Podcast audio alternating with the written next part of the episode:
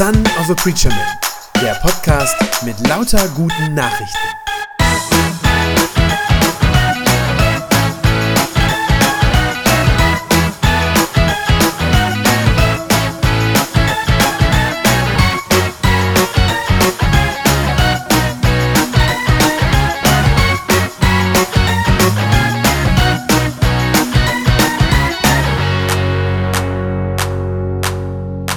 Geht es um das Thema Krisenmanagement. Nicht so sehr in erster Linie für ein persönlich, persönliches Krisenmanagement, sondern ich möchte das heute vor allem beziehen auf die Gemeinde, auf die Gemeinde Jesu, man könnte auch sagen auf die Kirche. Ähm, mit Krisen kennen wir uns in der Kirche ja ganz gut aus. Wer sich so in den letzten, mindestens letzten 20, eher sogar 30 Jahren im kirchlichen Umfeld bewegt hat, der hat ja kaum was anderes gehört. Ähm, überall können Sie das lesen, auch zuletzt erst wieder in der Presse. Die Mitgliederzahlen gehen zurück, das Geld wird irgendwann weniger werden. Ähm, unsere Gebäude wird die Frage sein, ob wir die alle noch brauchen und wie wir sie finanzieren können. Wir haben zu wenig Personal in Zukunft und so weiter. Ich vermute, Sie kennen das alles. Das sind vor allem die äußeren Merkmale von Krise oder von dieser Krise, in der wir uns zurzeit befinden. Ich glaube, das ist aber am Ende gar nicht das Wesentliche. Mit dem Evangeliumstext, den wir gerade gehört haben, könnte man sagen, das sind so diese äußerlichen Dinge wie Nahrung, wie Kleidung, dieses, wo es dann heißt, danach trachten die, die Gott nicht kennen. Also diese äußerlichen Dinge. Ich glaube, viel schlimmer als das sind, glaube ich, die inneren Anzeichen der Krise. Also das, was man nicht sehen kann, sozusagen die geistlichen Auswirkungen der Krise auf unsere Kirche. Dass nämlich so oft an so vielen Stellen nicht mehr das Evangelium von Jesus, von seinem Tod, von seinem Kreuz, von seiner Auferstehung als erstes nach vorne gestellt wird und das betont wird, sondern dass die Kirche aktuell an so vielen anderen Stellen zuallererst andere Dinge betreibt. Also, dass sie dann Kulturangebote schafft, ähm, politische Initiativen mit anstößt, gesellschaftliche Programme auflegt und so weiter. Und viele meinen, damit könnte man die Kirche irgendwie noch ja, noch bedeutsam halten, irgendwie ihre gesellschaftliche Relevanz noch, noch retten über diese Zeit hinweg. Ich glaube, in Wahrheit ist tatsächlich das Gegenteil der Fall. Ich glaube, dass die evangelischen Kirchen auf diese Weise über Jahrzehnte ihre Bedeutung eher reduziert und eher verspielt haben. Warum? Weil sie zwar auf diese Weise ganz viel Diesseitiges zu sagen hatten, also ganz viele weltliche Dinge, aber dass sie gleichzeitig kaum noch in der Lage waren, Antworten zu geben auf die jenseitigen Fragen der Menschen. Auf die Fragen nach Himmel, Hölle, Tod und Ewigkeit. Das, was am Ende irgendwann einmal jeden Menschen betreffen wird und wo ich der festen Überzeugung bin, da haben Menschen auch Fragen nach. Also ich glaube, das ist die eigentliche Krise unserer Kirche. Diese Glaubenskrise, diese geistliche. Wie dem auch sei, dass wir als Kirche in der Krise stecken, ist klar, das würde kaum jemand bestreiten. Und es bleibt dann ja die Frage, wie sollen wir denn nun damit umgehen? Wie sollen wir als Gemeinde Jesu mit dieser Situation umgehen? Petrus, aus dessen Brief wir jetzt gleich einen kurzen Abschnitt hören, der gibt den Gemeinden, das waren mehrere, an die der Brief ging, Petrus gibt also diesen Gemeinden, denen er schreibt, folgende Anweisung. Das sind aus 1. Petrus 5 einige Verse. Da sagt er, alle miteinander bekleidet euch mit Demut, denn Gott widersteht den Hochmütigen, aber den Demütigen gibt er Gnade. Darum demütigt euch nun unter die gewaltige Hand Gottes, damit er euch erhöhe zu seiner Zeit. Alle eure Sorge werft auf ihn, denn er sorgt für euch. Seid nüchtern und wacht, denn der Widersacher, der Teufel, geht umher wie ein brüllender Löwe und sucht, wen er verschlingen kann. Dem widersteht, fest im Glauben. Und wisst, dass dieselben Leiden auch über eure Brüder und Schwestern in der Welt kommen. Der Gott aller Gnade aber, der euch berufen hat zu seiner ewigen Herrlichkeit in Christus, der wird euch, die ihr jetzt eine kleine Zeit leidet, aufrichten, stärken, kräftigen, gründen. Ihm sei alle Macht in alle Ewigkeit. Amen. Das ist der Rat, den der Petrus den Gemeinden gibt in der Krise. Ich möchte gerne so ein paar Dinge da rausziehen, von denen ich glaube, dass sie auch für uns funktionieren, für uns als Kirche. Und vielleicht kann man manches davon auch übertragen, durchaus auch auf die persönliche Krise. Der erste Schritt, den er hier macht, ist eigentlich ein ganz einfacher, sollte eigentlich ein selbstverständlicher sein, nämlich realistisch auf die Situation zu gucken. Realistisch zu bleiben und zu verstehen, es gibt Krisen.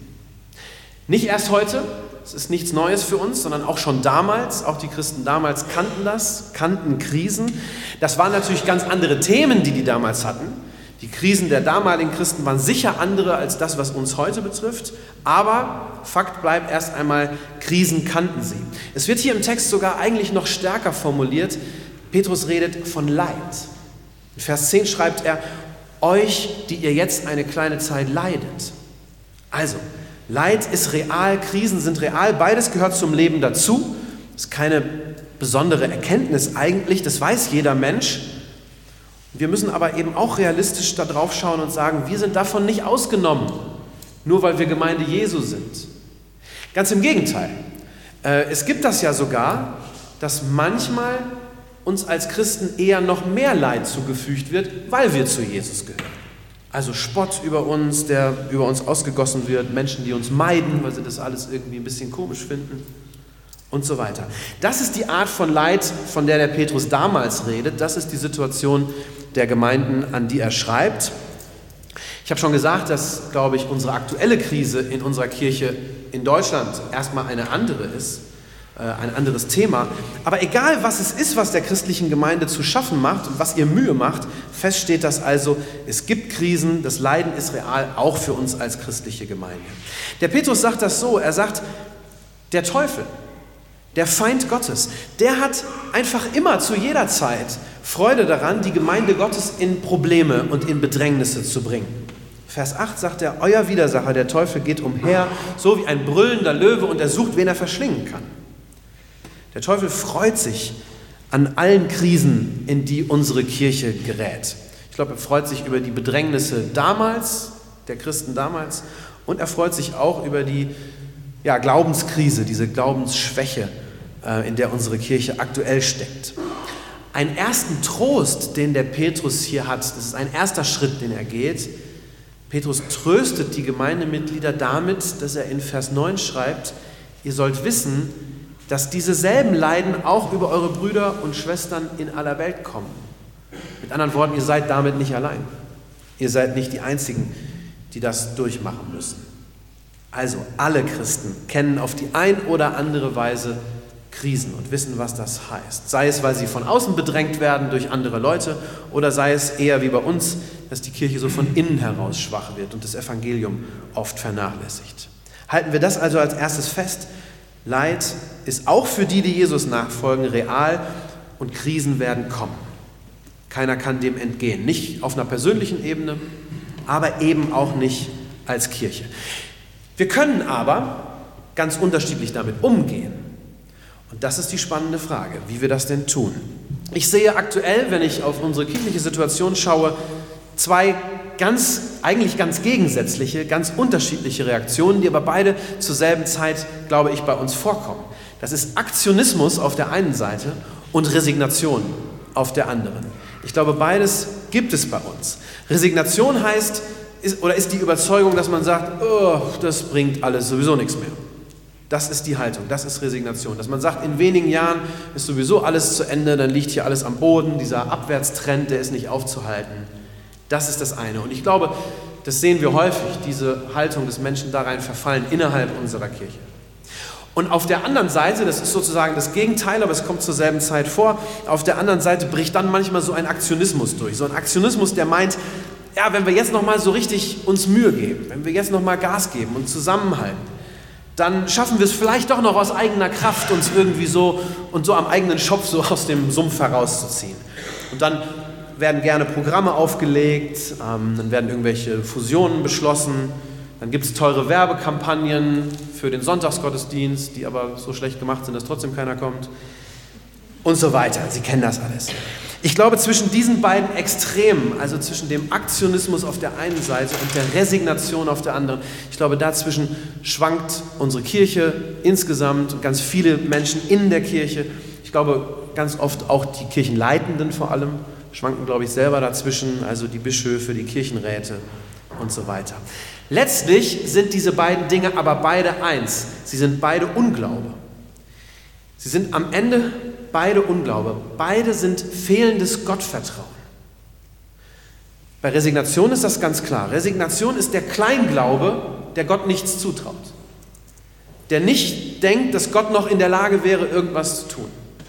Das ist die Resignation. Und Jesus schimpft die Jünger ja ganz oft für ihren Kleinglauben und sagt, was habt ihr da schon aufgegeben an der Stelle?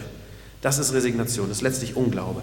Und der Aktionismus, der ist auch Unglaube, weil der sehr hochmütig ist. Der kommt so mit dem Gedanken daher, dass alles in unserer Hand liegt, dass wir es am Ende richten können. Der kommt auch oft ohne Gott aus, der Aktionismus. Der ist am Ende auch Unglaube. Petrus empfiehlt den Christen in der Bedrängnis, denen er schreibt, was ganz anderes. Er empfiehlt ihnen das Gegenteil von Hochmut, nämlich Demut. Vers 6 schreibt er, demütigt euch unter die gewaltige, also die starke Hand Gottes. Demütigt euch unter die starke Hand Gottes.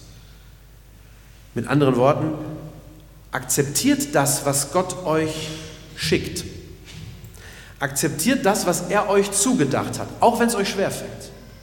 Nehmt das alles an aus Gottes Hand, auch dann, wenn Gott euch vielleicht im Moment eine Krise zumutet, wenn er euch da durchschickt.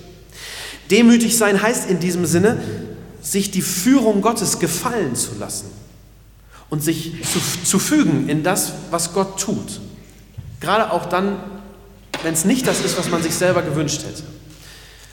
Viele von Ihnen werden den Hiob kennen, der ja auf ganz anderer Ebene persönlich durch wahnsinnig viel Leid hindurch musste, mehr als die meisten von uns jemals in ihrem Leben. Und der trotzdem diesen bemerkenswerten Satz sagen konnte, mitten in der persönlichen, ja, Krise ist gar kein Ausdruck, mitten in dem tiefsten Leid konnte er sagen, der Herr hat es gegeben, der Herr hat es genommen, der Name des Herrn sei gelobt. Das ist diese Haltung, das ist diese demütige Haltung zu sagen, ich nehme das an aus Gottes Hand, ob es mir gefällt oder nicht. Und ich glaube, mit dieser Haltung soll auch die Gemeinde Jesu, auch die Kirche, die Krisen, durch die sie hindurchgeht, erst einmal annehmen, akzeptieren. Das kann hart sein, aber ich glaube, das ist am Ende das einzige wirklich geistliche Krisenmanagement, wenn Sie so wollen. Wenn es hart auf hart kommt, ganz besonders dann gilt dieser Vers 6, demütigt euch unter die starke Hand Gottes. Ich vermute einfach mal, dass das den meisten von uns hier heute Morgen, die hier sitzen, sehr schwer fällt, so eine Haltung. Und ich schließe mich da ausdrücklich selber mit ein. Es geht mir auch so. Und ich glaube, auch unserer Kirche insgesamt als Ganzes fällt das sehr schwer, so eine Haltung einzunehmen, das zu akzeptieren. Darum die Frage, wie geht das denn? Wie kommt man denn dahin? Wie, kommt, wie schafft man es denn, so eine letztlich Herzenshaltung, um die es dabei ja geht, wie schafft man das, so eine Herzenshaltung einzunehmen und sich unter Gottes Hand tatsächlich zu demütigen? Ich glaube, der Schlüssel dazu ist Vertrauen. Gottvertrauen. Daran hängt es am Ende, an meinem Vertrauen zu Gott. Wenn ich sage, mit Petrus sage, dass wir uns da hineinfügen sollen, dann ist damit ja gerade nicht das gemeint, was es umgangssprachlich so gibt, sich in sein Schicksal fügen. Das ist ja so eine feststehende Wendung. Nein, es geht gerade nicht darum, irgendein anonymes Schicksal, was auch immer das wäre, eine Schicksalskraft, in die sollen wir uns nicht fügen, nein, sondern wir sollen uns fügen unter Gottes Führung. Unter die Führung dieses Gottes, der es von Herzen so gut mit uns meint. Und deshalb geht es tatsächlich am Ende um die Vertrauensfrage, um die Frage nach dem Gottvertrauen. Darum führt der Petrus diesen Gedanken gleich im nächsten Satz auch genauso weiter. Wenn er in Vers 6 sagt, demütigt euch unter Gottes Hand, sagt er in Vers 7 das, was wir als Wochenspruch gehört haben. All eure Sorge werft auf ihn, denn er sorgt für euch. Im deutschen Text wird das gar nicht so besonders gut deutlich, aber im Griechischen ist das ein ganz enger Zusammenhang zwischen diesen beiden Aufforderungen, zwischen der Aufforderung, demütigt euch unter Gottes Hand und werft eure Sorge auf ihn. Im Deutschen steht das so fast unverbunden nebeneinander, als wären das sozusagen zwei Dinge, äh, aber im Griechischen ist das so eng zusammen, dass man da fast ein in dem dazwischen setzen könnte. Das würde dann so klingen, demütigt euch unter die gewaltige Hand Gottes, indem ihr eure Sorge auf ihn werft. Sich vor Gott zu demütigen heißt also gerade gar nichts anderes, als sich ihm anzuvertrauen. Das ist es am Ende. Ihm von Herzen zu vertrauen. Das ist, glaube ich, gemein mit Demut vor Gott. Ihm die Sorgen hinzulegen und zu glauben, dass er es tut, dass er sich kümmert. Ihn machen lassen. Und ihm dabei zu glauben, dass er es gut meint und dann auch gut macht. Und zwar ganz besonders dann, wenn ich selber persönlich sein Handeln und die Wege, die er mich führt, gerade nicht verstehen kann. Wenn ich den Sinn der Krise oder des Leides einfach nicht sehe. Gerade dann heißt demütig sein zu sagen, Gott, ich verstehe es nicht. Aber wenn es von dir kommt, dann nehme ich es aus deiner Hand an. Das ist nicht einfach.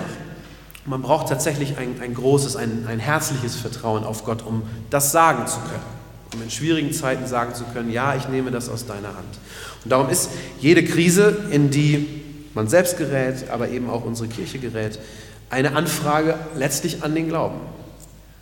Wie, wie sehr vertraue ich Gott eigentlich? Und mit Blick auf unsere Kirche, wie sehr vertraut unsere evangelische Kirche eigentlich wirklich noch auf Gott und auf sein Wirken? Der Petrus ist felsenfest davon überzeugt, dass es sich lohnt, in der Krise auf Gott zu vertrauen. Das ist für ihn ganz klar. Ich vermute, dass er das einfach häufig erlebt hat, dass es sich lohnt.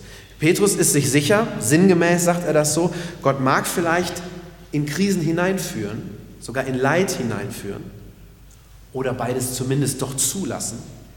Aber er tut das nie, um uns als seinen Kindern zu schaden. Das ist nie der Grund, nie der Sinn dahinter, um uns zu schaden oder uns gar zu vernichten. Ganz im Gegenteil. In Vers 10 schreibt der Petrus, der Gott aller Gnade, der euch schon berufen hat zu seiner Herrlichkeit in Christus, der wird euch aufrichten, stärken, kräftigen, gründen. Die Krisen kommen und das Leid ist real und manchmal mutet Gott seiner Kirche schwere Zeiten zu, durch die sie hindurch muss. Aber der Petrus ist sich sicher, am Ende, am Ende tut Gott seinen Kindern und seiner Gemeinde Gutes. Diese Worte, die da stehen, sind faszinierend. Er, er sagt, Gott baut uns wieder auf. Er hebt uns als Kirche aus dem Staub empor. Gründen, stellt uns auf ein festes Fundament. Und er macht uns stärker als jemals zuvor. Und darum lohnt es sich tatsächlich, dieses Vertrauen aufzubringen und sich tatsächlich einfach in Gottes Hand fallen zu lassen. Es lohnt sich, in der Krise durchzuhalten, am Glauben festzuhalten und das Vertrauen auf Gott nicht wegzuwerfen, sondern, so wie er das in Vers 9 schreibt, widersteht. Und zwar widersteht fest im Glauben. Das ist die Quelle des Widerstandes, wenn Sie so wollen. Die Kirche Jesu Christi muss das wissen. Krisen kommen aber egal wie heftig sie werden, wir sollen sie aus Gottes Hand annehmen und uns seine Wegführung gefallen lassen. Das heißt letztlich demütig sein, sich ihm anvertrauen, die Sorge auf ihn werfen. Selber die Zügel loslassen, die Kontrolle abgeben mit dem Wissen, er macht es am Ende gut. Ich möchte ganz zum Schluss diesen Text von Petrus, diesen kurzen Abschnitt noch einmal vorlesen, und ich habe mir aber erlaubt, ihn ein bisschen zu verändern. Ich habe ihn zum einen sprachlich ein bisschen vereinfacht, weil da manches in der Luther-Übersetzung noch ein bisschen sperrig ist. Ich habe ihn vor allem aber auch ein bisschen umgestellt. Das heißt, ich habe die Reihenfolge einiger Verse da drin einfach verändert und sie in eine andere Reihenfolge gebracht. Warum? Weil ich glaube, dass der Sinn dadurch noch ein bisschen deutlicher wird. Das klingt dann so. Seid realistisch. Euer Widersacher, der Teufel, geht herum wie ein brüllender Löwe und er sucht, wen er verschlingen kann. Leistet ihm Widerstand, indem ihr umso fester am Glauben festhaltet. Ihr sollt wissen, dass eure Geschwister in aller Welt dieselben Leiden durchmachen müssen. Deshalb demütigt euch unter die starke Hand Gottes, indem ihr all eure Sorgen auf ihn werft, denn er sorgt für euch.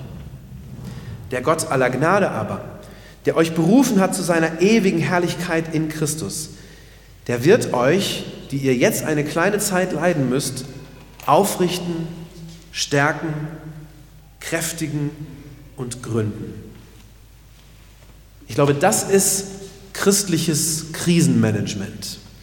Und das ist da auch das Krisenmanagement einer Kirche, die Gott wirklich von Herzen vertraut. Amen. Das war eine gute Nachricht vom Son of a Preacher Man. Wenn sie deinen Glauben gestärkt hat, dann abonnier doch einfach meinen Podcast bei Spotify, iTunes oder podcast.de und gib mir ein Like auf Facebook. Ich hoffe, du hörst mal wieder rein. Gott segne dich und bis bald.